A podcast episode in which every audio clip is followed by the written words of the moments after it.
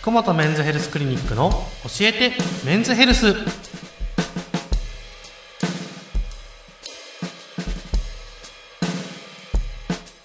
今週も福本和彦先生とお送りいたします。先生よろしくお願いいたします。お願いします。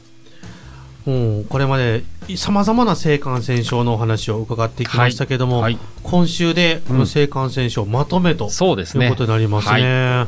最後にこう、まあ、性感染症を予防する方法、うんうんうん。今までもコンドームがという話はやっぱり一番いいよっていうのは聞きましたけれども、よりよりこうちゃんとした予防策というところをうん。はいはいはい。聞きたお聞きしたいなと思います。よろしくお願いします。あこれから成功を迎えるとかね、はい。今後、まあ、ちょっとリスクばっかりお話ししたので、じゃあどう向き合えばいいかという方法なんですが、まず100%というわけにいかないいかないんですけれども、はい、まず成功をしないことは一番いいですよね。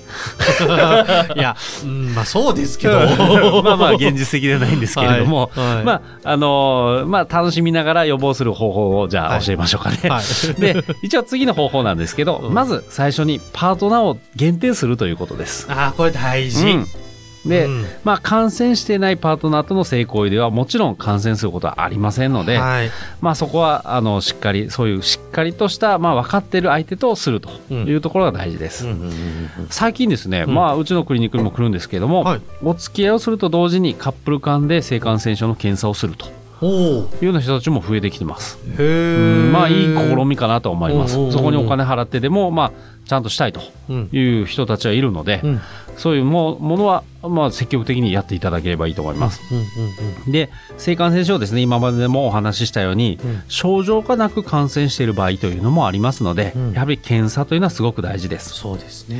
逆にこの不特定多数との関係を持つっていうのは、うん。おのずとのやっぱりこう性感染症のリスクが高まるとうん。いうことがあります。やっぱり相手がわからないですからね、相手が持ってるか持ってないかもわからないですし、うん。なのでもし感染してしまっても相手がわからないのでやっぱそういう不特定多数との性行為はやめましょうと。そうですね。うん。勢いでねやっちゃうこともあるかもしれませんがうん。もしそういう場合には検査をするというところでいいのかなと思います。なるほど。うん。まああのまあ昔からよくある話うんうん。人やの和番チュールというやつですね。うんうん。そういうのがもしあったとしてもちゃんと検査をしましょううんうんうんうん。ねということですね。うん。です。すごく大事。うん。大事ですね。で、あと大事なのはやっぱりコンドームですね。うんうんうんうん必ずつけるということです。うん。もちろんあの特定のパートナーで決まっている、まあもちろん結婚しているといえばもうそこまでいらないかもしれませんが、うん。まあコンドームというのは避妊だけじゃなくて、うん。性感染症の予防にもなるということなので、うんまあ100%ではないんですが、必ずつけていただくということがいいかなと思います。うんうんうんうんいやーコンドームすごいですね 大事です。だからそういうリスクを下げますので、はいまあ非常にいいことだと思うんですが、やうんっぱりコンドームってアレルギーが出たりするっていう人いません？聞きますね。うんうんなんかゴゴムでそうそうかぶれるとかね。そうそう。あとね、サイズが合わないっていう人もいるんですよ。あー大きすぎるとかですかね。そう。んなんかそういう言い訳をする人がいるので、うんまあそこに対しての説明したいと思うんですが、はい。まずアレルギーっていうのは、うん。多くはラテックスアレルギーと呼ばれる、うん。まあコンドームの多くのまあ原材料で使われてる種類ですね。うん。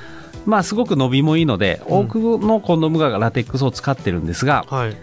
最近はですね、ポリウレタンを素材としたあお。コンドームもいっぱい作られています。結結構有名なものとかも、うん。あの結構薄いタイプのものは結構うんうん。うんポリウレタンですね。うん、なのでそっちを使っていただければまずアレルギーになることはないです。へえ、だから、まあ、アレルギーがあるから使わないっていうのは理由にならないと。そうですね。うん、もし女の女性の方がそういう男性言われたっていうんだったらちょっとポリウレタンをパッて渡したらいいと思います。あ、それいいですね。じゃあこっちね。そうそうそうそう。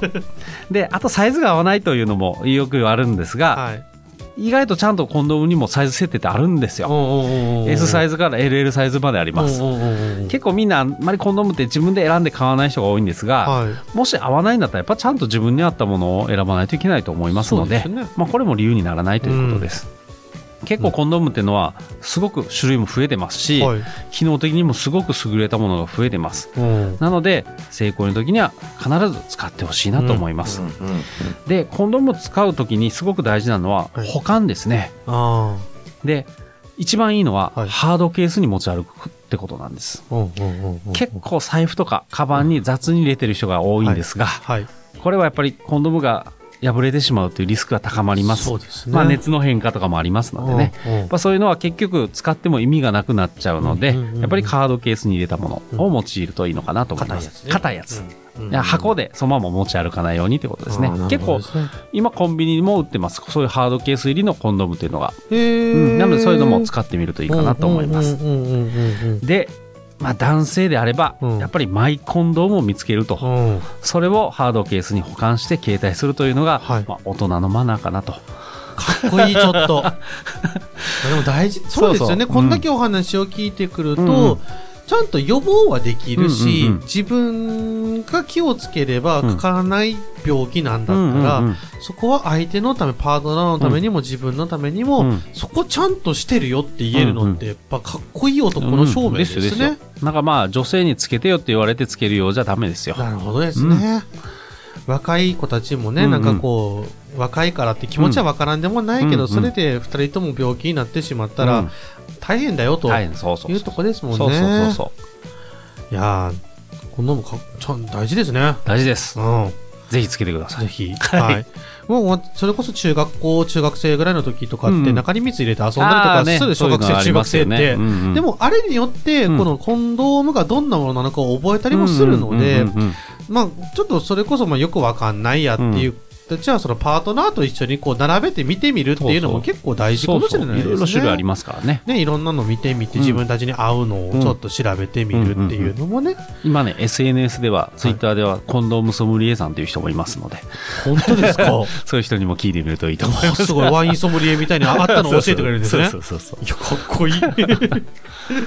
はい、いろいろな方もいらっしゃいますので、まあ、こういうのも使うことが恥ずかしいと思わずに、はい。ちゃんと自分たちに合ったものを使って正しい成功を言おうと。そういう話でありました。はい。